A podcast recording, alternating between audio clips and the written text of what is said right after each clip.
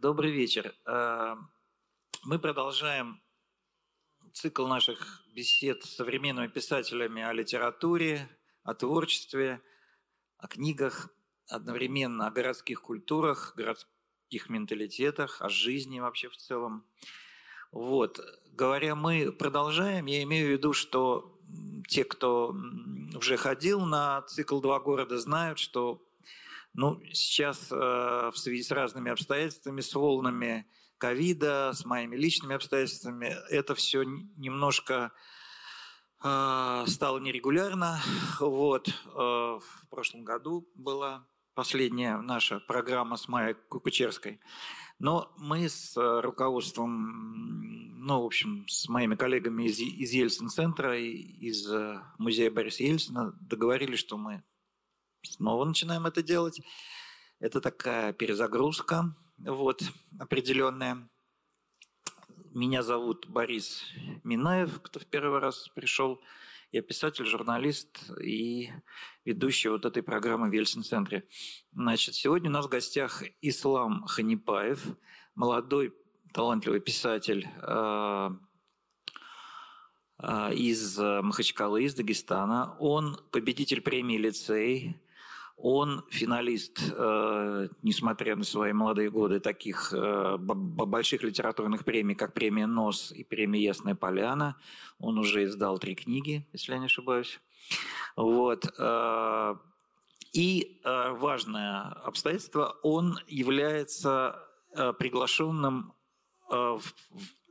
как бы в связи с, еще и в связи с тем, что у нас в Ельцин-центре открылась прекрасная, на мой взгляд, выставка, который, на которой я два, два раза уже сходил. Она называется «90-е детей». То есть это о детстве в 90-е годы. Там представлены работы современных художников, там инсталляции, всякие картины, в общем, много интересного. Это такое Визуальное исследование детства в 90-е годы. Ислам Ханипаев родился в 90-м году, то есть это его тема, детства 90-х, и мы отчасти тоже будем об этом говорить. И последнее, мы, опять-таки, те, кто в первый раз пришел, должны знать о формате. Значит, э, первое, ну, примерно минут 40 говорим мы с Исламом, я просто задаю вопросы, а потом э, спрашиваете вы. И для того, чтобы немного стимулировать э, ваш, вашу активность,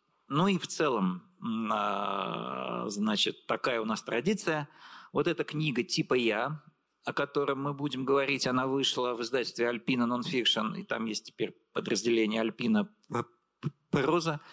Очень хорошее издательство. Вот эту книгу а, получит тот, кто задаст лучший вопрос с точки зрения Ислама. Ну и, может быть, и моей. Вот. Поскольку у нас пере, перезагрузка, я принес еще одну книжку. Мы о ней не будем говорить. Это моя книжка, называется «Мягкая ткань», но я хочу тоже отметить чей-то вопрос. Такое у меня сегодня желание. Вот, значит, сейчас одну секундочку мы начнем.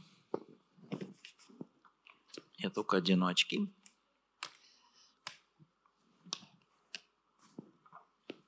Um, Ислам, вот, э, ну, первый вопрос, он такой простой. А почему книга так странно называется «Типа я»? Как к вам вообще пришел этот замысел про мальчика, который постоянно ведет э, диалог с воображаемым неким другом, э, и, и ты сначала вообще не понимаешь, это живой человек или это некий дух, призрак. И, значит, ну, как вы вот к этому пришли? Эй! Да. Спасибо, что пришли. Да. А, а, относительно названия, изначально книжка называлась по-другому, я недавно это открыл для себя, потому что типа я настолько прижилось, и в один момент я нашел старый-старый свой самый первый вариант текста, и первых, на первых же страницах я как бы там решил, книжка будет называться «Когда я буду добрым, когда я буду злым», и это отчасти о всей книжке – а затем каким-то, наверное, на третьей или пятой странице я как-то переименовал ее, когда вот первая типа прозвучала, я вдруг только в тот момент понял всю глубину, что ли, или идею основную текста. И да, типа я, это как типа, все прекрасно понимают, что означает это слово, как бы, да, и оно не только слово «паразит», но и некая попытка быть кем-то другим, предстать кем-то другим перед вами, или же, обманывая самого себя, пытаться быть кем-то другим. Вот как-то так. И герой, если вы не в курсе, он все время клеймит всех остальных, как бы типа брат, а, у него, его, э, у него нет э, родителей, и он приемной семье, и у него есть типа брат и типа мама, и он отчаянно отказывается их признавать э, родными. И, но в действительности, как бы, да, я так надеюсь, что люди к концу книжки, как бы, да, понимают смысл этого названия. И, честно говоря, я сейчас только понимаю, насколько оно хорошее. Нет, Хотя оно прекрасное. Алексей, Алексей оно... Варламов сказал, какое-то не очень удачное название, но в остальном книжка хорошая. Ну, Варламов, э, руководитель Литинститута, пишет э, книги о классиках русской литературы. Ему, конечно, все это типа как нож острый, я его прекрасно понимаю. Мне тоже было тяжело, когда там типа «мама», а что это такое? Это такой сленг. Но потом я понял, что это очень глубокое название, и я еще раз э, хочу вернуться к этой теме вот его внутреннего диалога с этим воображаемым крутым Али, с которым он все время разговаривает, советуется, как бы вот, э, то есть и я понял, что это очень глубокая история, и мне хотелось, знаете, что вас спросить. А, мальчик, то есть э, вот мальчик, вот он такой, очень сложный. Вам пришлось, когда вы писали, говорить с психологами, изучать книжки по психологии? Или вы все это знаете изнутри и в детстве все это пережили? Ну, в первую очередь, наверное, будет правильно сказать, я чрезвычайно ленивый человек в том, что касается что-то изучить. Э, я не Алексей Иванов в этом смысле. Никаких исторических изучений я не сделаю. Мне легче создать, выдумать свой город, свою страну, чем сидеть и разбирать эти кучи архивных данных. Тем более из Дагестана их не так уж и легко вылавливать, если говорить прямо об углубленной работе. Поэтому нет, э, в основе э, вообще всего творчества, и включая мою кинематографическую десятилетнюю судьбу до типа я, вот в, я всегда работал инстинктивно. То есть э, мне хочется верить, что это, возможно, единственное, а возможно, нет, э, сильная моя сторона в том смысле, что я доверяю какому-то внутреннему своему ощущению, каким должен быть текст, Точно так же, как я всякий раз, садясь за какую-то новую короткометражку или там художественный фильм, я всегда доверяю вот этой внутренней режиссуре. То есть мне для этого не нужно смотреть чужой фильм, чтобы э, с помощью него придумать и вытащить себе какие-то фишки. Вот точно так же э, после типа я вышло э, быстренько еще две книжки, и всякий раз это были новые другие жанры, другие языки повествования. И я всякий раз не, торопитесь. Не, бегу. да. а, но Есть такой термин, знаете, как кинематографист, называется спойлер. Ну, чуть-чуть. Понял, понял. Ну, в общем, я всегда доверяю именно вот этому внутреннему голосу, и как бы даже когда я сажусь и думаю, о, как же я это буду писать, я, ну, в конце концов все решается довольно просто. И так сойдет. Вот есть популярный мем из советского мультика там про мальчика, который рукой машет. И так сойдет. Вот у меня точно так же. Я думаю, что я как-нибудь выкручусь. И всегда с самого начала, это первый урок, который я усвоил в творческой среде, мне всегда хотелось сделать лихие, хитро запутанные, какие-то лабиринтообразные сюжеты. И я всегда в себя в какие-то непонятные ситуации загонял главных героев. И я думал, неужели я найду отсюда выход? И как бы всегда какой-то выход находился, и сейчас точно так же, когда я сажусь за новый текст, я думаю, э, выкручусь. И поэтому нет, исследований никаких не было, и я удивлен э, рецензиям, в которых говорят, очевидно, э, автор поговорил с психологами, там набрался материал, я думаю, да, очевидно. Ну, просто тогда возникает этот вопрос, я вас одновременно э, чуть-чуть поймаю, и все-таки еще раз на, на, на, эту, на этот круг мы вернемся. Ну вот вы там пишете в послесловии, тем не менее, хотя вас ничто не вдохновляет, все по, по наитию, как вы говорите, но вы там конкретно говорите, что книга э, в послесловии американского писателя Фойера «Жутко громко и запредельно близко» очень помогла вам сформировать окончательно свой замысел и написать в конечном итоге эту да, книгу. и не Я... только она. Да, и «Кролик Джорджи», но я просто смотрел «Жутко громко и запредельно близко», а «Кролик Джорджи» я не смотрел. И там что происходит? Мальчик пытается вспомнить своих родителей, которых, ну, насколько я помню, он не, не может вспомнить э, э, в силу того, что он пережил травму их гибели во время событий там 9-11, э, э, этих жутких нет, э, там он помнит родителей. Это у меня он да, полностью да, да, забыл, а там он... Но все-таки в основе это пережи... в основе всего сюжета пережитая травма. Вы говорите, вы с психологом не общались, все это придумали. Вы сами переживали в детстве какие-то травмы? Ну, очевидно. И, это как... ваш личный опыт? Эм, я бы назвал этот опыт моим только ситуативно. То есть а, очевидно, что я тысячу раз проходил через ситуации, когда какой-нибудь мальчик в классе говорит, в воскресенье мы подеремся. И я был одним из тех, который тоже говорил, в воскресенье мы подеремся. Поэтому именно вот такие вот шалости, не знаю, дух приключений, когда я, сейчас я вспоминаю свое детство, я думаю, какие же глупости я делал, в том смысле, что это Махачкале 90-х, это немножко опасное дело, но мы на это не смотрели, как бы, ну, такое беззаботное во всех смыслах слова детство было. Извините, я опять забегаю вперед. А, в общем, нет, нет, это хорошо. Ну, нет, оно не... Я бы не назвал это в прямом смысле слова моим детством. И а, самое главное, что роднит меня с главным героем, это немножечко через край развитая фантазия. В его случае это какая-то конкретная травма, где он пытается ее залатать э, какими-то своими фантазиями и вообще спрятаться от агрессивного, жестокого там дагестанского э, детства. Хоть э, дагестанское детство не такое, но для книжки оно такое. А но в моем случае это вот такие же фантазии в духе того, что я спасаю десятки раз девушку, в которую влюблен, бью негодяев, а если негодяев нет, я их выдумываю. То есть э, у меня достаточно много времени прошло вот в детстве даже до такого ну, серьезного возраста, в некотором смысле до 13-14 лет, где я мог часами лежать и просто мечтать о том, каким бы я мог быть, каким бы был типа я.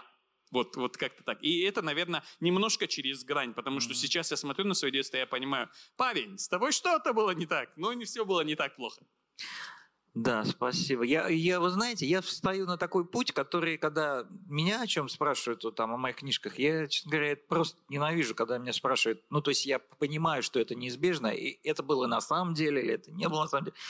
Это, конечно, странный для литератора творческого человека вопрос. Все, конечно, рождается изнутри, из, из фантазии творческой. Но, тем не менее, еще раз я хочу спросить про связь с реальными обстоятельствами. Вот вы упомянули, что ваш герой э, попадает э, в приемную семью. У него, ну, я не знаю, делать ли спойлер или нет, но, в общем, он лишается родителей.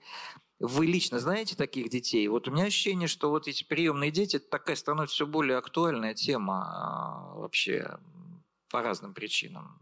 Ну, э... Вот с ними сложно вообще? Я могу лишь сказать, что на моем опыте, на опыте детства, э, дети из приемных семей э, это всегда неблагополучные дети. А, у меня всегда так было. То есть самые худшие ученики в школе, ты с ними толком не знаком, но ты знаешь о легендарном парне, который все время получает двойки и все время дерется, и затем когда-нибудь, там, через несколько лет ты знакомишься с ними и узнаешь, что у него кого-то из родителей нет. И это всегда были неблагополучные дети, и те редкие случаи в дагестанском детстве, когда я э, сталкивался э, с благополучными семьями, это были религиозные семьи.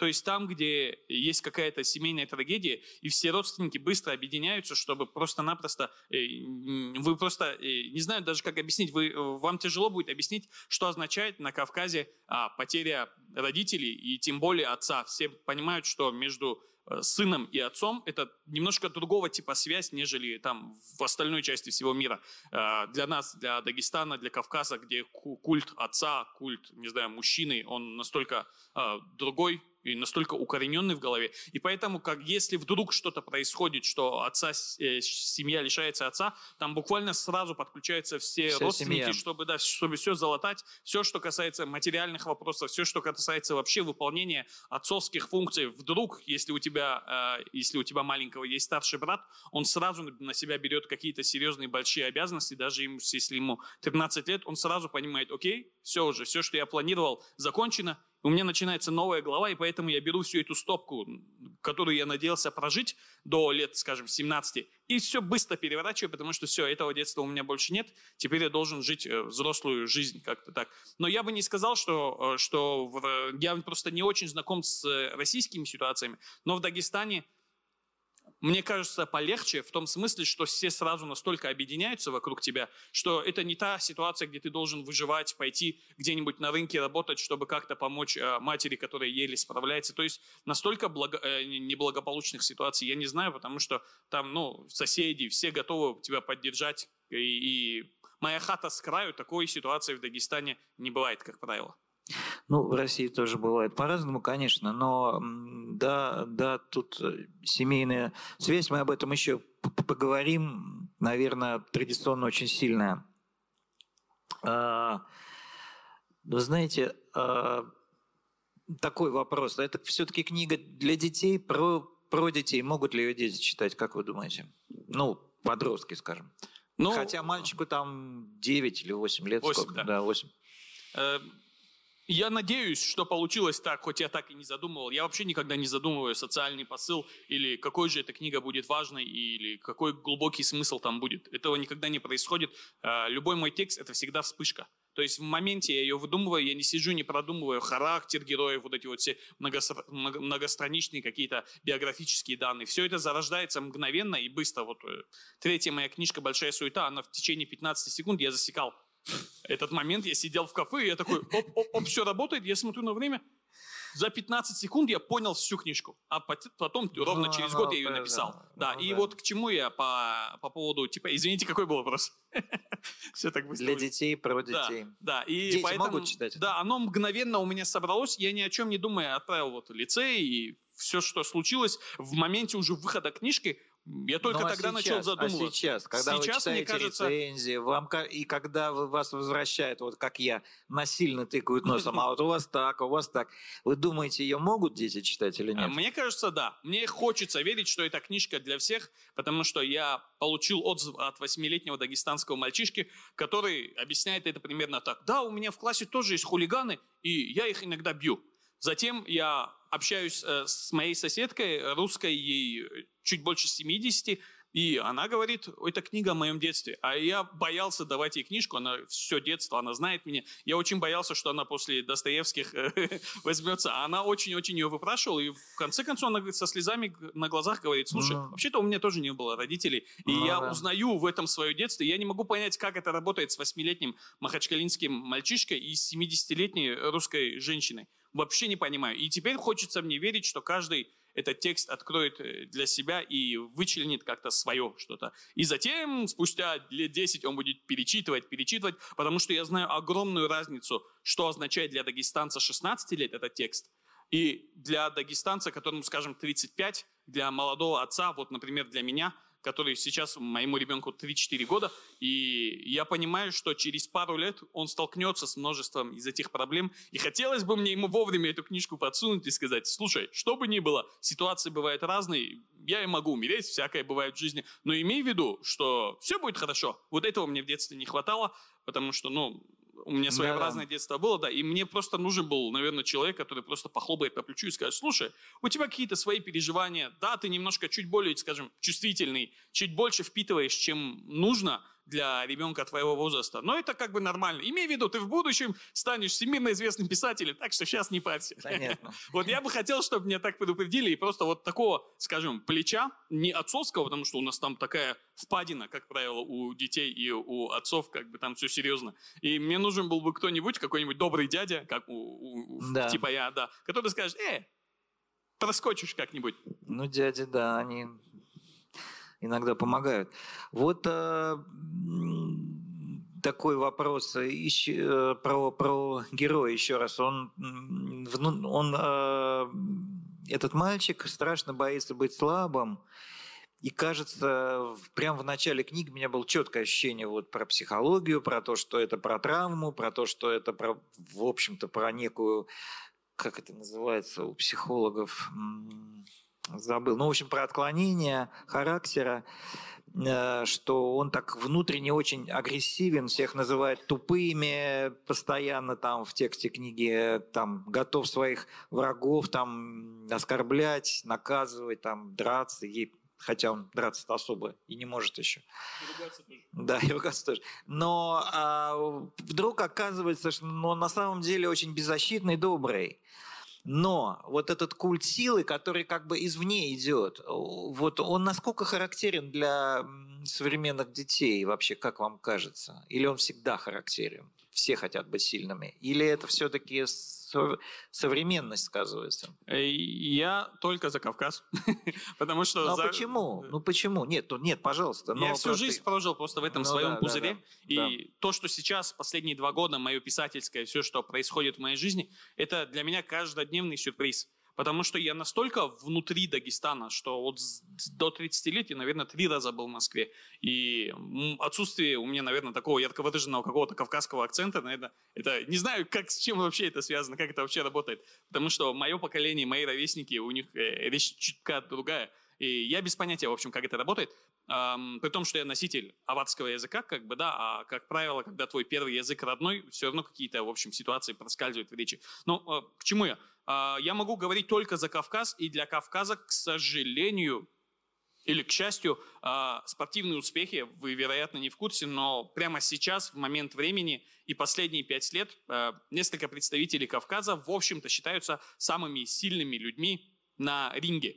То есть... Э, ну, Хабиб там это да, есть. Хабиб, ну, Магомедов и все Хабиб такое. как национальный да, и этот герой, да. Идол, к сожалению, в исламе это очень плохое слово, но, к сожалению, люди немножко неадекватно на это реагируют. И самое важное, что вы должны понимать, э, что Дагестан, очевидно, бедная республика, едва ли не самая последняя по уровню жизни вот всего этого. И поэтому а, наша молодежь, в моменте сейчас занимающиеся около 200 тысяч детей в мечтах стать когда-нибудь профессиональными спортсменами, они осознают, что а, а когда я сделаю маленькую свою спортивную карьеру, ярко о себе заявлю, я сразу стану популярным, десятки, сотни тысяч подписчиков в социальных сетях, меня сразу начнут встречать правительство, э, самолета. Кто бы меня встретил?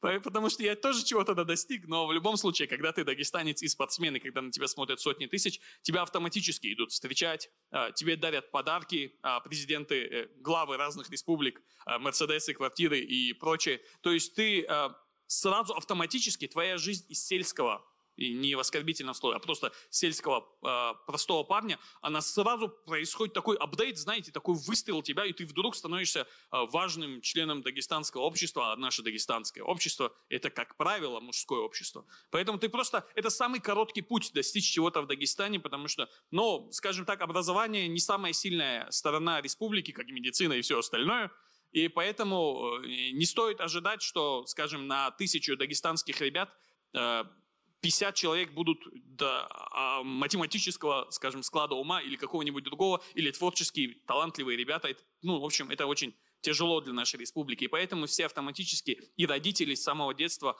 понимают, что спорт – это твоя как бы основа, хотя в моем понимании религия – твоя основа. Но так уж получается, и я тоже через самое детство прошел, оба моих брата чемпионы мира по смешанным единоборствам, я тоже до лет 18 там занимался, но всячески я показывал, что это не то, что мне интересно, как бы, да, но в любом случае он, он настолько, знаете, такое, такая плотная туча над каждым махачкалинским, дагестанским ребенком, которая прям обязывает тебя, вот оно давлеет на тобой и говорит, ты должен быть крепким, серьезным мужиком. И это хорошо крепким, хорошим мужиком э, быть хорошо, защитник отечества, защитник семьи и мужчина молодец, но вот эта грань самая проблемная, когда ты э, не видишь, когда спорт перестал быть чем-то просто важным для здоровья и, не знаю, для укрепления твоего характера и силы воли, и переходит в режим смысл жизни. И это страшно для меня, для меня это величайшая трагедия Дагестана именно сегодня, вот последних лет 15, когда этот спорт и культ мужчинства, он настолько опережает все остальное, что соперничает с вопросами религии. То есть сколько времени ты тратишь на спорт, чтобы в конечном итоге бить людей по лицу, что абсолютно запрещено в исламе. И как бы и ты понимаешь, что это абсолютно дикая ситуация. И я, например, езжу куда-нибудь в Россию, и я, и я вижу спортсменов, которые со мной ездят, и я вижу, что они немножко, знаете, они хорошие парни, но они немножко грубоваты, они немножко не обучены жизни вне Дагестана, ну, это очень замкнутый образ да, жизни. И да, это, это большая, в общем, для меня проблема. Потому что я, образ жизни, да. Я вижу в этом прям большую трагедию для себя, потому что э, и так страна переживает э, странные, э, скажем, вехи, и при этом Дагестан все еще остается вот, вот таким, какой он есть. И ну, Дагестан не видит вектора, куда идти молодежи, кроме как э, спорта, и, и все. И для меня это проблема, потому что, ну, я пытаюсь в ребенке это воспитать. Я пытаюсь ему передать какие-то правильные смыслы и одновременно передать правильные смыслы, связанные с спортом. Надеюсь, что у ну, меня получается. Да, ваша книга, на самом деле, она совсем как раз про другое, про то, что слабый мальчик, э, может быть, э, травмированный мальчик, он герой, он э, этой книги, он его любит, его поддерживают, и, и, собственно, его история главная, а не история, так сказать, о том, что он там хочет быть сильным или не хочет быть сильным. Вот это интересно. Ну, я хотел я, вы знаете, давайте все-таки поговорим, э, чуть-чуть свернем с, с этой дагестанской темы, потом к ней еще раз вернемся. Э, про 90-е детей. Значит, вы видели выставку? Как вам выставка? Выставка была отчасти мне узнаваемой. Я в очередной раз для себя открыл то, что открывают, я так надеюсь, люди, читающие мои книжки, что, в общем-то, мы все одинаковые. Потому что, да, Дагестан, он окутан разными мифами, вот этим всем, но в действительности мне хочется верить, что мальчишка из Ульяновска и мальчишка из Дагестана, в общем-то, переживают плюс-минус э, похожие ситуации. И если у нас это крутой Али, то у Гриши из Ульяновска это может быть гопник Иннокентий, выдуманный друг. Почему бы и нет? Понятно. Ну, ну да. Я увидел э, много да, да, ну там, да. Так э, вот в вашей конкретной детской жизни в 90-е, они какие были, чем они запомнились? Ну, я... Ну, какими-то деталями или эмоциями. Понял, я сейчас как-то по литературному объясню. Есть популярный жанр сейчас автофикшн, вероятно, вы знаете о нем, и он в тренде, и он про актуальные ситуации. И в моем понимании это немножко быстрый путь попасть в литературу. Но есть, наверное, и хорошие представители э, этого дела, это не буду объяснять, в общем, можно загуглить, это просто биографическое художественное произведение. И когда мы шутим в нашем писательском кругу и говорим, «Ислам, а тебе бы тоже написать что-нибудь автофикшн?» И я как бы объясняю людям, вам не нужен автофикшн Махачкалы 90. не просите у меня а, автобиографическую книгу из 90-х, потому что вы не поймете. И э, самый лучший пример будет, эм, когда случается, скажем, не дай бог, где-нибудь какой-нибудь взрыв, скажем, рядом с этим зданием, я знаю, как люди отреагируют, и я знаю, как отреагирую я. Потому что это часть моего детства, я не пытаюсь как-то на этом выехать, чтобы вы не думали, что я прям взял самую жестокую тему.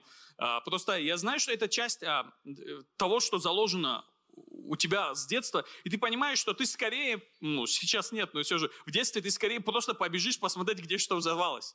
Как бы, да, и ты ну, иногда это... с улыбкой, иногда прям всех друзей собираете, такие, идем посмотрим, что там в этот раз случилось. То есть э, я взрослый, взрослый немножко в другом, в максимально беззаботном мире, и моя семья, она полицейская, и мой отец всегда боролся там с экстремизмом, он прям в нем это настолько вложено, что не то чтобы на грани травмы какой-нибудь, но в отце, в общем, есть этот генокод, который, не знаю, отложился прямо на его сердце ножом, и я понимаю это, но детство наше, оно на самом деле прошло в таком немножко диком состоянии, и многое, в общем, вот сейчас, смотря эту выставку, я я смотрю картинка, картинка, картинка, и у меня прям ощущение, эй, вот здесь между этой и этой прекрасно смотрелось бы вот то, что как бы показал бы я, и мне кажется, что людям это было бы интересно. В общем, мое детство, оно веселое, и оно очень странное, потому что оно по-другому формирует э, детей, нас, э, не знаю, оно такое околосоветское и околокавказское, потому что ну, не знаю, в общем, как это дело объяснить. Ну да, у вас Оно там сложное. Интересное... Пока не напишешь книгу, не поймешь. Ну, понятно, да. Так в двух словах не ответишь, но тем не менее, я помню, мы ходили по выставке, вы говорили, что вот, а вот рынок, да, вот рынки, это, конечно, часть 90-х. Рынки это, да. это, у мусульман важно торговать, это хорошая профессия, то есть это такая, которая, ну, благая профессия, и поэтому многие люди в тяжелой ситуации, как и во всей России, приходилось бросать свои профессии, идти и просто торговать, где-то выкупать, привозить, и в этом смысле из Азербайджана кучу всего, даже по сей день люди едят э, в Азербайджан, закупают там всякое-всякое и, и продают в Дагестане, да и по всей России. И вот Дагестан 90-х у меня очень прям сильно ассоциируется с этими бесконечными рынками, где каждый пытается продать э, все, что угодно, лишь бы, лишь бы был какой-то доход и обмануть, и не обмануть, как бы, да, ну, в общем, нелегкое время. Ну, э, я э, с большим интересом там не буду пересказывать все эти тексты художников, они такие довольно автобиографические, очень откровенные. А, сами сходите и посмотрите. Я просто а, один из отсылов выставки, а, там есть эта тема. Насколько для вас тогда в 90-е была важна тема бедности и богатства. Вот некоторые из авторов выставки говорят о том, что они вдруг задумались, что вот моя семья там бедная, а кто-то говорит, что нет, я, мы об этом вообще не думали, жили там совершенно там весело, беспечно. Вот для вас это было важно? Um, ну, я бы не сказал, что в 90-е это прям было важно, потому что до 2000 года, я ровно 90-го года, и до 2000 года, наверное, все просто вот ощущалось, как, как живете, так, так и живете, как бы, да, и никто не думал, что этот богаче или этот не богаче, тем более, что как бы мусульмане довольствуются малым, там, и все будет хорошо, вот, все в таком духе, и это было нормально. Но где-то в начале, наверное, 2000-х, когда более-менее какие-то рынки, какие-то легальные и не очень способы заработка появились, как бы, как и по всей стране, я тоже начал замечать, что что-то мы не очень на фоне других некоторых семей живем, во многом потому, что у моего отца у него э, склад ума такой правильного человека. И мои ровесники надо мной смеялись и говорили, если бы твой отец был бы, как и другие нормальные мужики, как бы, да вы бы давно здесь не жили. То есть эта тема была все-таки, ну, просто чуть позже, чем в 90-е, но она шла оттуда. Да, да, да, да. она началась оттуда, но я бы не сказал, что я замечал какую-то бедность. Для меня это было, ну, жизнь как жизнь. Мы настолько, мы столько часов проводили на улице, и это, в общем, для меня все как бы так пролетело, хотя мне мама периодически рассказывает о ситуации, в которой мы с семьей попадали, и я понимаю, ого, как нелегко-то было, а родители умудрились сделать такой пузырек, чтобы дети не видели это, э, этого, да, ну... и как и многие родители, наверное, пытаются сделать Поэтому вот как-то так, да. Ну да, вот оградить, защитить, да, понятно. Э, ну, вообще для меня каким-то открытием было все-таки, что там вот все авторы выставки, они так разделяются на тех, кто говорит об этих э, страшных проблемах, и те, кто говорит, да нет, э, ну, как вы сейчас жили нормально, и, и там все время идет разговор, наоборот, на какую-то оптимистичную очень тему, волну, что появлялись все время что-то новое, открытие, новые э, игры, игрушки, новые предметы какие-то.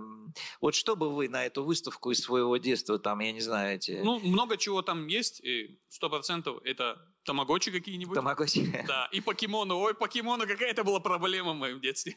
Почему? Как я их копил, как мы играли в эти штуки. Это вот э, покемоны, это дело, но больше всего, наверное, вот это э, кассеты, э, боевички, Ван Даммы, Джеки Чаны, Арнольды Шварценеггеры. Это э, один из способов э, эффективного воспитания моего отца. Есть один фильм про Ван Дамма и другого Ван Дамма. Это один и тот же Ван Дам, просто один злодей, один хороший парень. И как бы как один Ван Дам, добрый, помогает плохому Ван Даму побить еще более злых. И как бы отец говорил, смотрите, а мы с братьями все время дрались. У нас не было такого ощущения, что брат за брата, ну, кроме как внешнего врага, мы всегда дома, в общем, э, драки и все остальное устраивали. И поэтому отец периодически нас сажал и говорил, смотри, как этот Ван Дам помогает тому Ван Даму. Видеокассеты, Да, видеокассеты и, и наклейки вместе с ними. Это прям что-то важное. У меня огромная вот такая стопка была разных э, супер накачанных мужиков, Джеки Чанов, Брюс Ли и вот этого всего.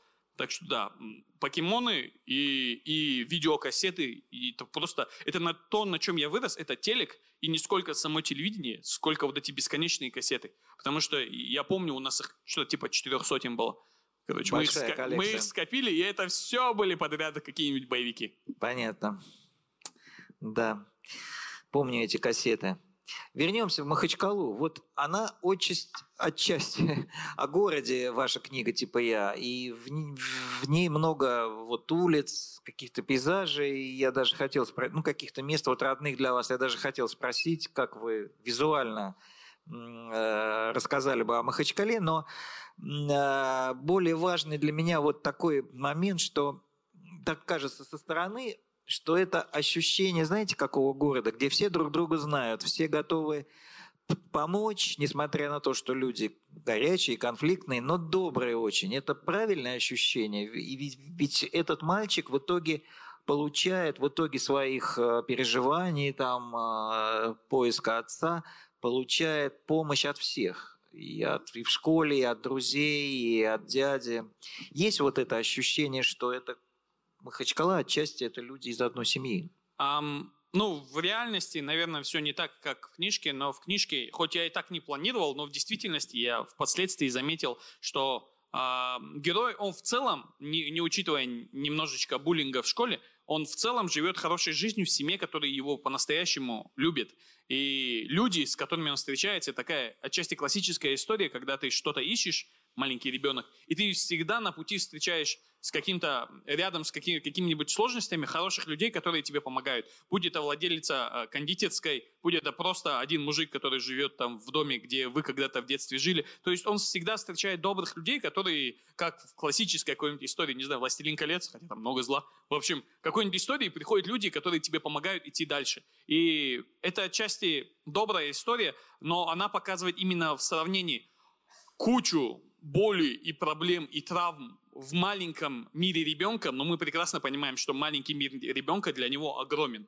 И мы понимаем, что есть реальный мир, который в целом добрый. И, мы, и я отчасти хотел показать, насколько они сопоставимы. То есть я хотел показать, что проблемы маленького ребенка, это для нас это маленькие проблемы. Ну, мы все это понимаем, но мы иногда не очень оцениваем. Скажем так, если ребенок решил разрисовать стену у вас mm-hmm. дома, и вы такие, типа, эй, как ты мог такое сделать? Это нехорошо. Но подойди и приглянись, посмотри, для чего он это сделал. Он там нарисовал каких-нибудь собачек, э, кроликов, птичек. И в действительности это ведь огромный его мир, и этот мир надо уважать. И я всякий раз, когда мне хочется не очень, но немножечко поругать ребенка за какую-нибудь оплошность, я всегда напоминаю себе вообще-то, как типа я, имею в виду Ислам, ты сам об этом книжку написал, не нарушай это правило, что у ребенка вообще-то свой мир, и то, что он делает, вообще-то в его реальности это объяснимо. Это для тебя плохо или хорошо, как бы, но в его реальности все гораздо больше.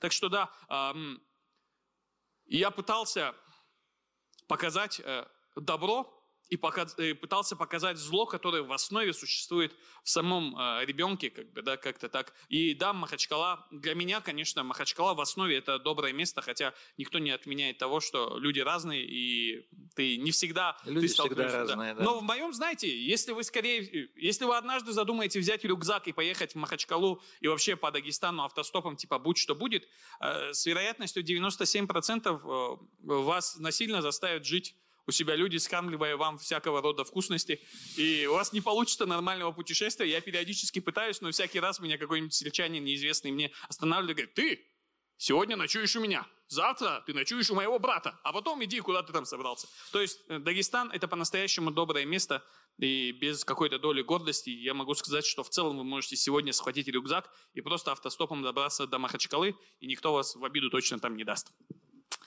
Отлично. Теперь Немного поговорим о вас, уже не в связи с книгой и не в связи с Дагестаном. Вот вы э, победили в премии лицей, там в 20 чем-то лет стали финалистом других премий, ваша книга вышла и им, имеет успех, вас пригласили в Ельцин-центр. Вот, да. Вы мечтали об этом с детства, вот э, или нет? Э, кем вы хотели быть? Эм, в детстве и по сей день эм, я немножко ребенок, не немножко, слишком много. Мне кажется, жена точно так считает. А, мне всегда хотелось чего-то нового. И это по сей день продолжается. Я пытаюсь поэтому все время жить активной литературной жизнью, хотя, казалось бы, легче закрыться в берлоге и дальше что-то новое писать, но мне хочется активничать не только и не сколько потому, что это как-то связано, не знаю, со славой, с чем-то таким, а сколько потому, что мне быстро станет неинтересно. И я этого момента боюсь, и я его как-то оттягиваю. Поэтому я берусь за новые форматы, сразу берусь за новые книжки, пишу их очень быстро, просто потому что я пытаюсь вот э, все время создавать себе сложные задачи. Поэтому я никогда в детстве не мечтал стать писателем. Более того, когда я в первый раз э, написал что-то большое, даже тогда не было планов писать дальше, где-то, наверное, в 2015-2014 году, вот тогда я более-менее осознанно сел писать свой первый э, текст, э, роман, прозу, и затем вот я подряд до первого своего успеха написал шесть таких текстов. То есть пять не добились ничего, а вот шестой добился того, чего добился. Но мечты никогда не было, и по сей день я не ощущаю за собой какую-то мечту быть писателем – Такого никогда не было, и даже режиссером не очень-то я и хотел быть, хотя моя первая любовь – это кино. Но Такого нет. И для меня всегда стояла одна единственная задача, это слово писатель, оно мне просто бесит, и роман почему-то меня бесит. В общем, для меня всегда это просто рассказать историю. Я не вижу свои тексты как романы или не романы. Для меня это просто моя история. И если бы у меня была возможность с микрофоном рассказывать на тысячи людей, я бы, наверное, и так пробовал. То есть для меня нет никакой разницы, подкаст, э, э, книжка или фильм. У меня просто вот что-то загорается, и ты должен быстро, как вспышка, об этом быстро рассказать. И поэтому только так. И это единственная причина, почему я занимаюсь прозой, потому что это, наконец, способ э, рассказывать людям истории и видеть, как оно реально влияет на людей, получать отзывы, видеть какие-то глаза, которые у людей горят, и ты вдруг понимаешь, что ты, оказывается, сделал что-то важное. Это первый, это большой для меня урок, потому что это то, чему обучаюсь я сейчас. Я всегда мыслил киношно. То есть, если я сейчас сниму что-нибудь и выложу на YouTube, ну, скажем, через месяц это будет 50 тысяч просмотров. Литература мне и близко не дает таких цифр. И поэтому у меня всегда были ощущения, что я должен делать что-то масштабное, что-то для всех, какие-то большие амбиции. Последние полгода я пытаюсь себя научить вообще-то ценить читателя. Потому что твой вклад в читателя через свою книгу в сотню раз больше, чем 15-минутный ролик, который ты бы снял о вреде, не знаю, наркомании или какой-нибудь художественный маленький фильм. Э, книга – это больше. И цени человека, э, и, и не думая об этих миллионах, не знаю, читателях, о которых ты там хочешь мечтать. В общем, каждое отдельное лицо чего-то да значит. И раньше для меня это было обезличено, потому что у меня была цель стать большим и многочитаемым – Алексеем Ивановым. Но сейчас, да, я немножко перезагружаю свой мозг и постоянно я пытаюсь себя вернуть на землю и ценить каждое отдельное лицо каждого человека, который отдельно для меня пишет отзыв, отправляет мне на почту, как бы, да, я даже веду с многими переписку. Потому что, ну, ты что-то сделал для людей, и эти люди возвращают тебе тем, что они говорят, вы помогли мне, и ты вдруг понимаешь, ты им помог, помоги и себе тоже.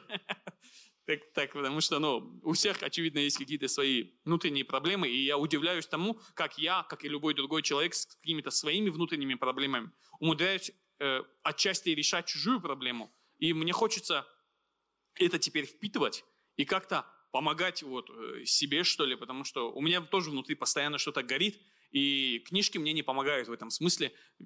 Как будто вот есть писатели, которые пишут как как психологически для себя вот такое не решение находят. Я пишу, и эта тема меня наконец отпускает. Вот автофикшн, травмы, детство, какие-то сложности. А, я так не мыслю никогда, я мыслю только историями. Но сейчас вот я учусь, раз уж мне мои же книжки не очень помогают, то я учусь взаимодействовать с читателями, потому что они меня вдохновляют больше, чем мой текст. Как-то так.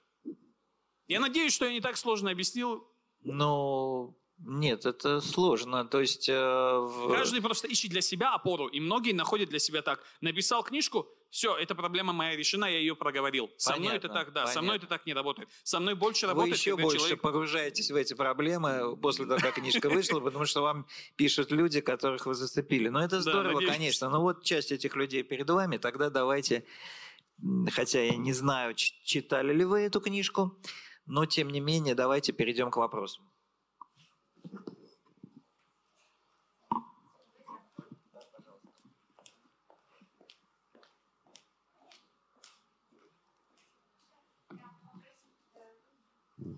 Попросим говорить в микрофон, чтобы всем было слышно. Так. Здравствуйте, Ислам. Здравствуйте всем. А, мой, у меня будет два вопроса. А, первый вопрос будет связан с а, вашим литературным опытом, то есть какой ваш любимый автор, что вы любите читать. Это классика или современная литература. Вы уже не раз за сегодняшнюю встречу упоминали Алексея Иванова. Да? Может быть, он просто не с екатеринбургским контекстом связан, а именно с вашим кругом чтения.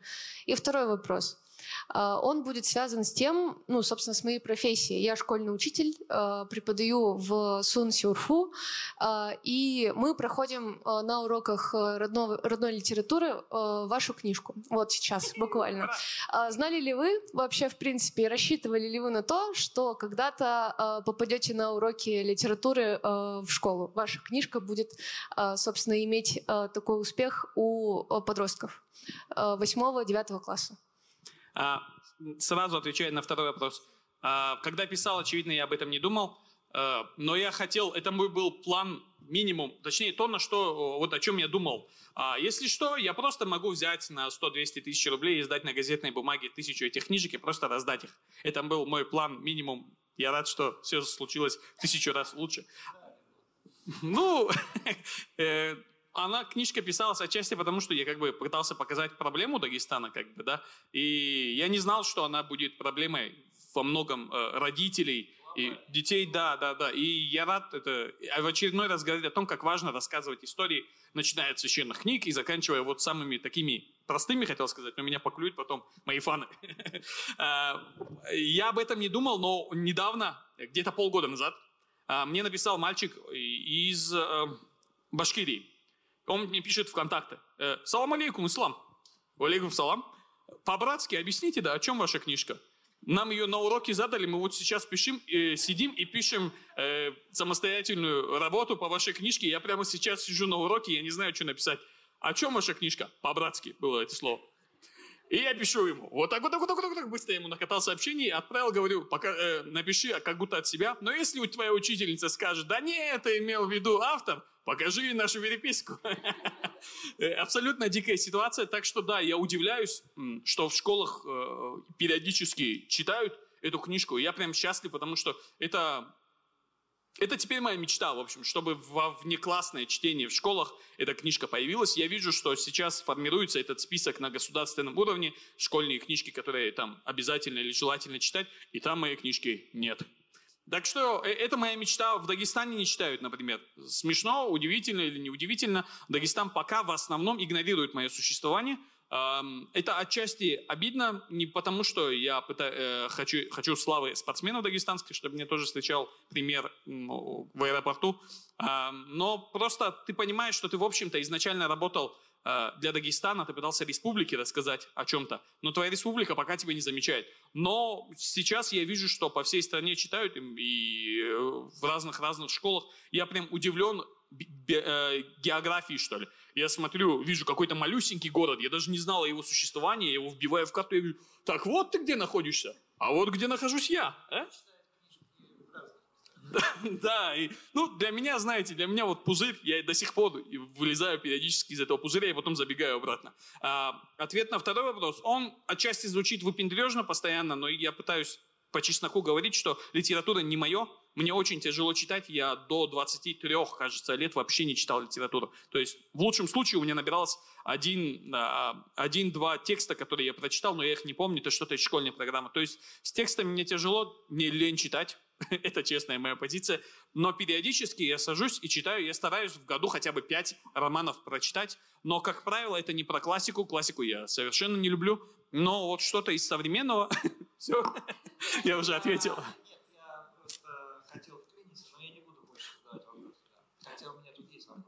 Ну, в общем, а, то, что касается литературы, я, как правило, хватаюсь за то, что я примерно хочу написать, и мне как бы хочется быстренько нарастить словарный запас. Например, вот я упоминаю Иванова во много, потому что я здесь нахожусь, а для меня вот такая ассоциация.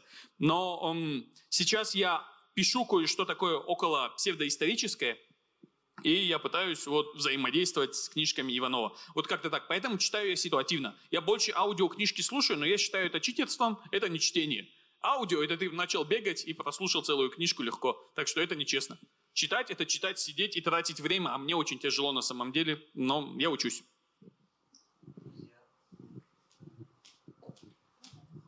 А, добрый день, Ислам. У меня два вопроса. Первый вопрос.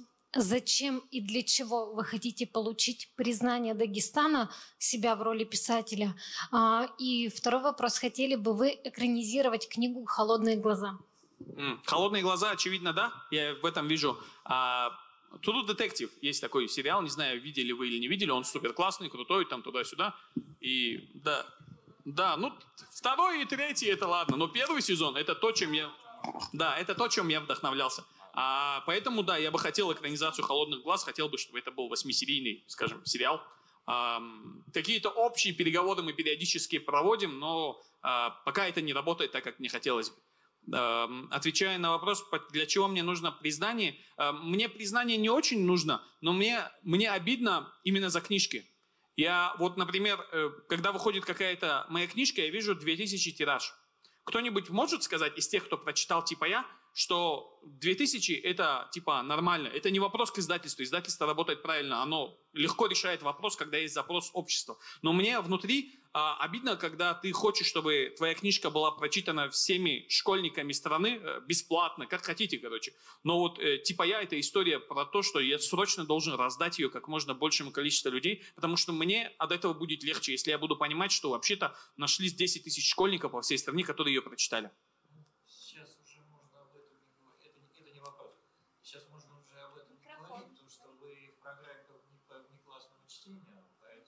О, я надеюсь. Пока нет.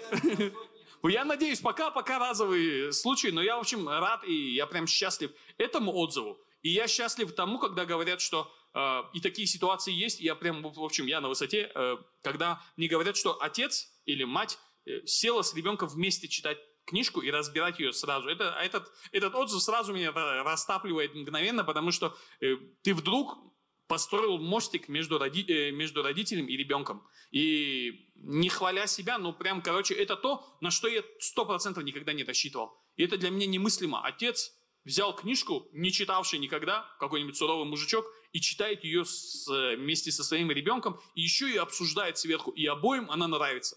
Короче, я рад, и вот отвечая опять-таки быстренько на вопрос, эм, признание меня не очень интересует, но я бы хотел просто-напросто, чтобы эта книжка добралась как можно до большего количества эм, дагестанских детей, и их родителей, потому что сейчас ситуация в республике, она немножко странная. Я вижу, что какая-то перезагрузка дагестанского общества происходит, и мне срочно хочется им подсунуть что-то, что, что важно в моменте прямо сейчас. Потому что я вижу, что спорт немножко подвинулся и открыл небольшое окошко. Вот в это окошко мне хочется засунуть типа я.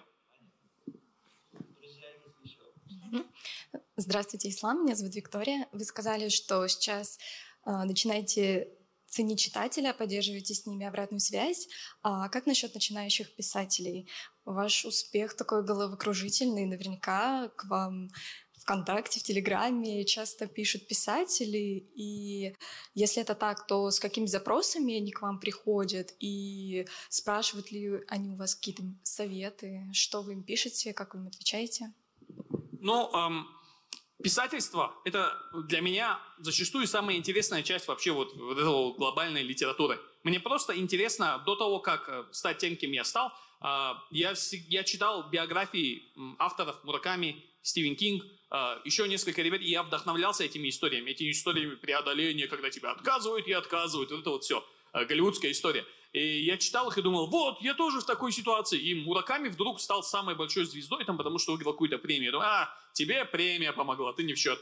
Там смотрю на Стивена Кинга, и он выкидывает свою рукопись в мусорку, потом жена ее достает и говорит, да у тебя все получится. Я думаю, а, тебе жена помогла. То есть я видел эту ситуацию и думал, вот у вас все так, а мне бы кто помог. И затем я пишу типа я, и жена с первого же страницы говорит, у этой книжки будет успех. А я говорю, да не, не будет. И это первое. Второе премия, на которую я тоже не рассчитывал, и со мной как бы случилось и Стивен Кинг, и Мураками а, одновременно, как бы, да. И поэтому, да, я всегда открыт для молодых писателей. Э, нет, я послал на лицей я, но я не помню, когда я это сделал. Мне просто написали с лицея и, поругали меня за то, что я даже документы не прикрепил, то есть книжку, Ханипаев и все. И они поругали меня, сказали, а ну быстро отправили, мы тебя уберем из, из лонглиста. Как-то так. И я настолько не верил вообще, что литературное сообщество может оценить э, эту книжку. А, отвечая на вопрос, э, с молодыми писателями я часто взаимодействую через ридера, через разные площадки, то есть небольшие такие получасовые, часовые лекции. А, отвечаю на вопросы, когда мне скидывают книжки, я не читаю, я им честно говорю, ребята, э, на меня нет смысла рассчитывать, что я прочитаю, но я могу ускорить ваш путь э, к издателю, чтобы он быстро вам ответил. Поэтому, когда мне высылают, я прошу немножечко список подвинуть, там в списке на полгода у всех практически издательств, то есть на полгода не ждите ответа, как бы, да, это норма. Но я пытаюсь подсунуть этот текст как можно раньше, чтобы он попал к тому или иному человеку. Um, нет, жанровая проза для меня сложная, это и без меня вопрос решается, а вот такая вот эм, современная проза, вот ну, я сразу отдаю, я спрашиваю, о чем книжка, напишите вот вкратце, как бы, да, такой, в общем. И все, дальше я уже разберусь. И я сразу переправляю этот текст, и, как правило, в течение месяца-полтора приходит ответ по этой книжке. Как-то так. Мой лучший совет, который я даю всем начинающим писателям, а, научитесь заканчивать текст, это прям важно. Внутри вот эта галочка происходит, и вы вдруг ощущаете, вообще-то, даже если этот текст не оценен никем, я научился заканчивать роман. Маленький, большой, любой. И для меня это важно, потому что вот до первого успеха я написал целых 6 романов, еще 23 сценария полнометражных фильмов. Они тоже толстенькие, сложные. То есть я всегда писал, потому что хотел. А, и это очень важно. Пишите только, если вы хотите писать. А, если можете не писать, не пишите, потому что это так себе заработок и так себе вообще способ самоутвердиться в жизни. Моя история это один на тысячу, один на пять тысяч. И это нечастая история, в общем. А, первый совет – заканчивайте. Второй совет – научитесь переносить всех читающих в новое пространство. Если бы эта история не была о Дагестане, скорее, высока вероятность, чтобы я не добился того, чего добился. В общем, научитесь людей переносить в новые для них реалии. И последнее – у вас есть какой-то свой опыт, вы где-то проработали завод, таксист, кем угодно. И вот эти истории, э, как правильное слово, когда о, о людях, которые вот где-то проработали, и об этом напишется роман? Производственный роман. Вот, производственный роман – это сила многих из нас. Если ваши родители работали на скорой помощи, у вас есть классный материал, который вы можете предоставить, потому что ну, 90% всех текстов в современной прозе, она в связке Москва, Питер. И какая-нибудь жизнь какого-нибудь московского чувака, который, э, с жиру бесится неправильное слово будет, но, в общем, эм, просто какое-то изучение мира, экзистенциальный кризис и вот все остальное. Но реальные истории, как мне сейчас видится, они интереснее, потому что мои коллеги сейчас прямо один за другим издают молодых писателей вот моего возраста. А, и поэтому просто производственные романы или романы просто о вашей жизни вне Москвы, уральские романы. Вот эти штуки, которые сейчас начинают работать. Потому что э, современные законы немножко перекрыли возможности для ЛГБТ и для прочих э, таких вот моментов. И поэтому сейчас э, современные издатели ищут вот новые голоса по всей стране. И буквально вот сейчас самая лучшая возможность... Многие, многие вполне себе как бы, да, делали, и не то чтобы ЛГБТ, а вообще на такие спорные и сложные темы, потому что это часть актуального, часть э, реальности, в которой мы живем. Но сейчас голоса со всей страны, они прям хорошо звучат. Если вы во Владивостоке, обращаюсь в камеру, если вы в Мурманске где-либо, рассказывайте о том, через что вы проходите, рассказывайте истории своих родителей, свои, и это просто-напросто ключ к успеху во многом показать то, чего не видел эм, член жюри, например, или издатель. Да, добрый вечер. У меня вопрос, немножко возвращаясь к теме популяризации ваших книг в Дагестане. Рассматривали ли вы когда-то возможность перевода книг на аварский или другие языки Северного Кавказа? И вообще, может быть, у вас есть планы перевода книги на другие языки? Вообще, в принципе.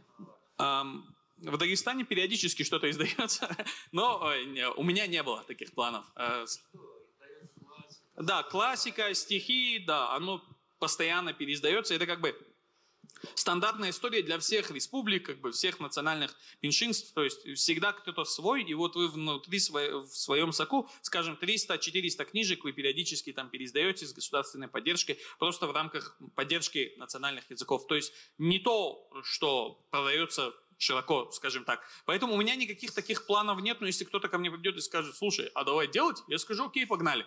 И я буду счастлив, если найдется. Мой аварский не такой хороший, чтобы я сам переводил этот текст. Тем более я не читаю совершенно на аварском, так что мне нужен... Да, у меня стандартный разговор, э, разговорный, э, потому что, ну, я всю жизнь в городе живу, и сельские жители смеются над моим аварским. На, на всех разных, э, на, да, на большинстве у нас там основополагающие штук 7 языков, вот на них а, периодически стихи, какая-то национальная проза издается или газеты. Ну, Дагестан славится тем, что он, по крайней мере, пять лет назад он статистически стоял после Москвы в плане печатной продукции. Газеты у нас одна за другим издавались на всех национальных языках. То есть это очень, э, очень поддерживаемая вещь была. Сейчас не знаю, как ситуация, но я бы был счастлив, если бы не то, что мои тексты, а много из того, что можно издать на национальных языках. Надеюсь.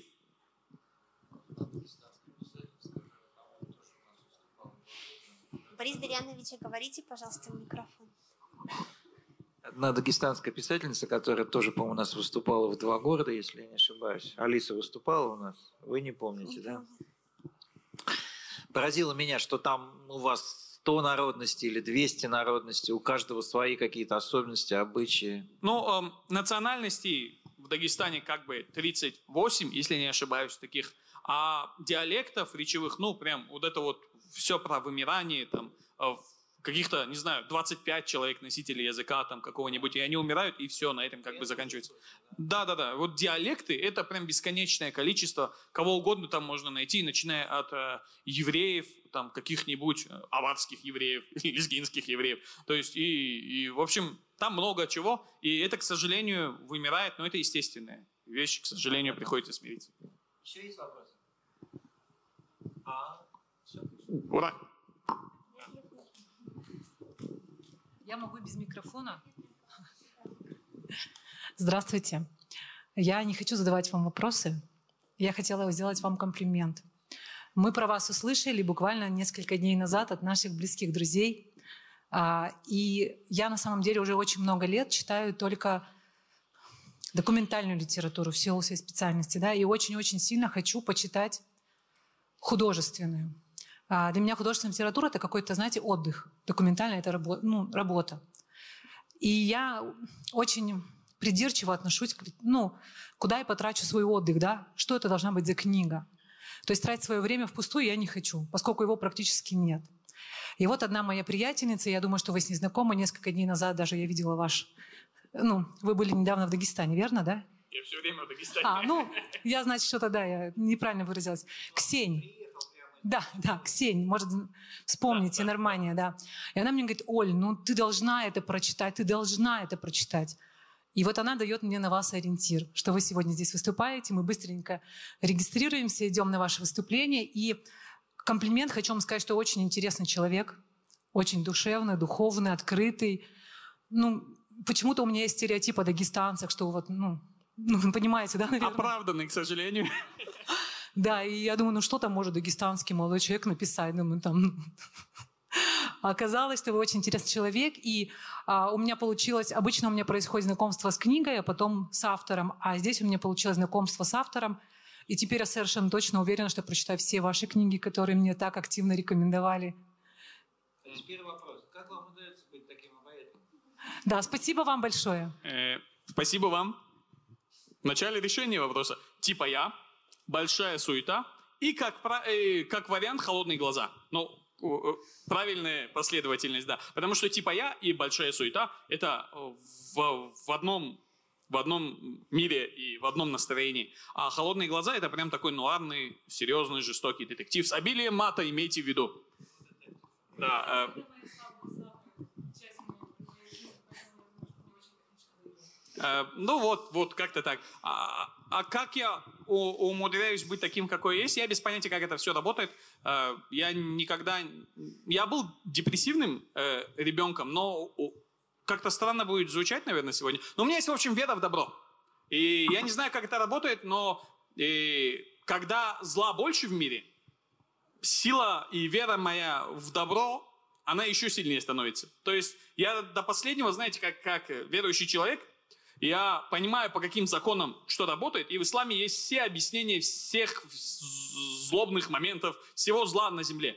И ты понимаешь, что сбывается ровно то, что вообще-то тебе объяснили, с самого детства объясняли и родители, и религия, и ты понимаешь, что э, либо уже перестань надеяться на, на то, что вообще-то это все замысел, как бы, да, что это для укрепления добра, либо э, и, и становись плохим, злым, и вот таким всяким, и вообще откажись от знаете, от своей жизненной энергии вдохновлять людей, вдохновляться самому. Либо держись за эту ветвь до конца и понимай, что чем сильнее тебя тянут, тем сильнее ты должен за нее держаться. Это самая простая логика, и я сам себе всегда это объясняю. Чем все сложнее и хуже, тем больше обязанность э, на мне, как мне так кажется, потому что э, Бог ведь всем тем, кто верит, э, всем дал какие-то умения, какой-то скилл.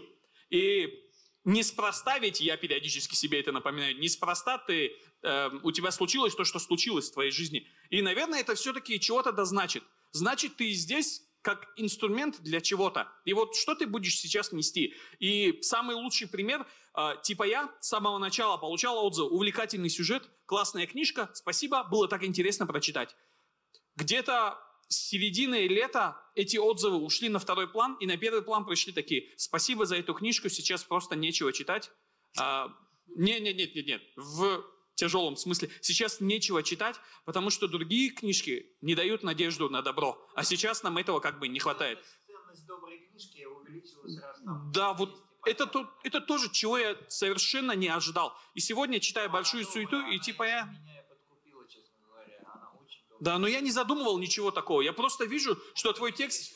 Да, да, ну, у меня короткий вопрос. Так интересно расставили последовательность чтения ваших книг. А как в эту книжную вселенную встраивается последний книжный сериал «Луна-84»? Вообще никак. Э, «Луна-84» — это кни- не книжный, это, это кино в наушниках, как я для себя это решил. Имейте просто в виду, если кто-то захочет прочитать, э, на Яндекс, на Букмейте, Яндекс Музыка, там есть эта книжка, но это в целом, это просто голливудский хит у вас в наушниках. Это один из моих способов немножко себя взбодрить. Вот сейчас, взбодрив себя, я могу смело вернуться к прозе, Просто потому, что я вдруг чувствую, что в течение года были изданы три книжки, я поездил по стране, и в один момент случается то, что случается, наверное, с каждым. Вот ты ощущаешь, что это становится ну, чем-то постоянным. Новый город, э, новые люди, но ты отвечаешь примерно на, там, не знаю, одни и те же вопросы, и тебе срочно нужен какой-то вот свежий вдох, и вот о, свежий вдох.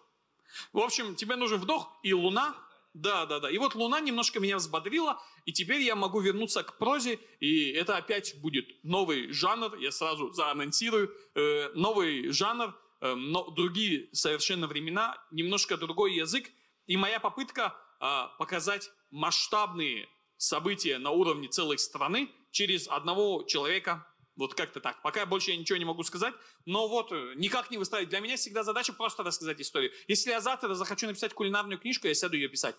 Там она будет малюсенькая, скорее всего. Но в любом случае, я так, я не, не размышляю так, я просто думаю вот в срезе, о чем я хочу сейчас написать.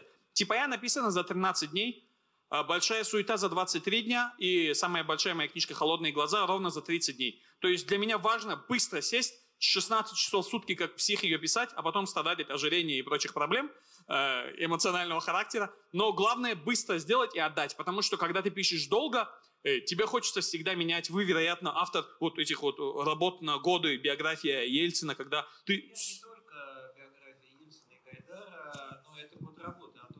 Да, да, когда это настолько затягивается процесс, все время хочется сесть и сначала переписать, что-то добавить, что-то улучшить, и это большая проблема. Поэтому для меня важно быстро успеть, вот в срезе, в каком-то моменте, быстренько написать, отдать, и чтобы люди понимали, что это то, чем я жил именно в этот момент. Вот как-то так. И Луна — это то, чем я жил в декабре. Слав, скажите, а самое написанное, да я э, самое, для, для записи. Самое длительное написанное произведение какое и сколько по времени? Длительное? Да, да. А, что вы писали? Ну вот год, предположим, мы сейчас как раз... Понял, понял. 71 э, день я писал как раз «Луну», вот этот вот текст фантастический, в 2015 году. И это в действительности огромный роман на 30 авторских листов. Это, знаете, типа 4 или 5 типа я. И издано его всего лишь треть. То есть в тот момент я сел писать что-то масштабное, молодежное, подростковое, хитовое, и это прям получился огромный текст. И это вот самый мой большой... Это... Луна, вот так он называется, как же? Луна 84, вот так оно называется. Это все в вашей родной республике, да? Э, э, что именно? Где я пишу? Да, да, да. Пишу я все время у себя на диване. А можете а я не знаю. Вот это хороший вопрос, потому что для меня настолько привычно сидеть в своей комнатушке и, и просто писать. И, и я не из тех, кто ездит по стране и такой, как звезда, там, сегодня пишу в отеле, завтра пишу в кафе каком-нибудь. Так для меня ничего не работает. Это слишком... Нет, ну, да, ну, да, э, для меня это слишком... Я, конечно, хотел просто оторваться от э, мира, который ему мешал писать, уехать куда-то, чтобы там никто к нему вообще там... А он еще и пил и курил. Ну, это тоже помогает. Кому-то да. Я за здоровый образ жизни. Да. В общем, для меня это такой сгусток. Я должен сидеть дома. Жена просто подсовывает мне периодически еду в мою берлогу. Я периодически ем. В остальное все время я пишу. Нет, нет, нет. Она медик. И хорошо. Нет, надеюсь, и не будет. Пожалуйста, еще вопрос. У нас еще есть время. А, здравствуйте. А, хотела спросить, а читали, читала ли ваша семья, вот типа я, ваши братья спортсмены? И как они отреагировали, если читали? Нет.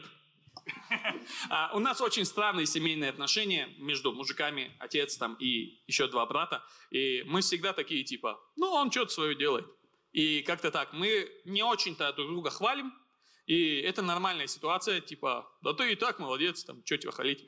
И вот в таком духе. Но они не читают, и, в принципе, не очень читают. А, как-то так.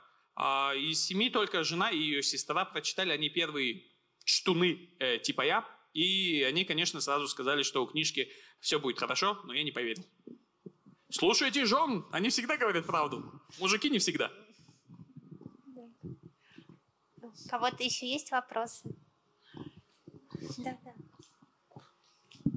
А, еще один вопрос возник по поводу вот как раз таки а, книги «Холодные глаза».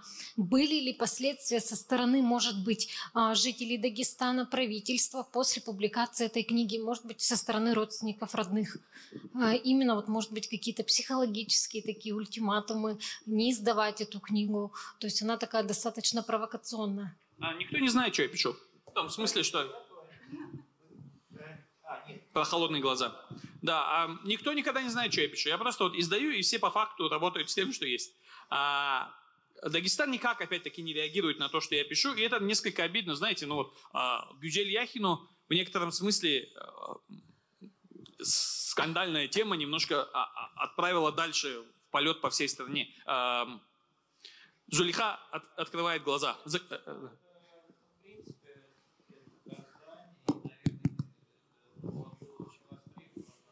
Ну да, да, да, отчасти вот и, и я просто вижу ситуации, где, не знаю, скандальность отчасти книжки помогает, и иногда, справедливости ради, я думаю, ну хоть бы кто-нибудь из общественников сказал, этот Ханипаев, надо уже от него избавиться. И никто так не говорит, и это пока грустная тема, когда никто вообще не замечает, но не беда. Зато меня замечают по всей стороне, что тоже хорошо. Так что абсолютно ничего не происходит. Я просто, я уже не знаю, о чем я должен написать, чтобы в Дагестанце сказали, с этим парнем что-то не так. Ну да, наверное.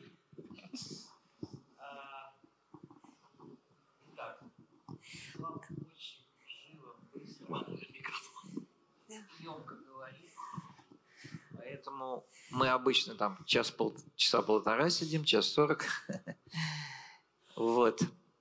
Если есть еще вопросы, то задавайте. Еще есть минут 15. Нет, книжки толстые, тяжелые. Нет, э, у нас есть одна книжка призовая, значит, «Ислам». Сейчас такой, если нет больше вопросов, наступает момент, я решил, что свою книжку я вам, наверное, вручу. Вот. А, а привилегии? Да. А что касается лучшего вопроса. Я знаю, что это сложно выбрать, но надо. Я не запоминал ни один из вопросов, но раз уж вы изъявили желание прочитать, то очевидно я вам дам эту книженцию. Деритесь за нее. Спасибо вам. А, ну да. Если мы найдем ручонку, то сделаем. Вот. А, я очень рад, что мы сегодня открыли для себя этого замечательного человека, замечательного писателя. Вот. Э, можно продолжать общение с ним и дальше. У нас, ну, во, во сколько у нас там? Музей закрывается Музей до 9 работает. Вот. Ну, спасибо вам за то, что мы так прекрасно возобновили наш цикл.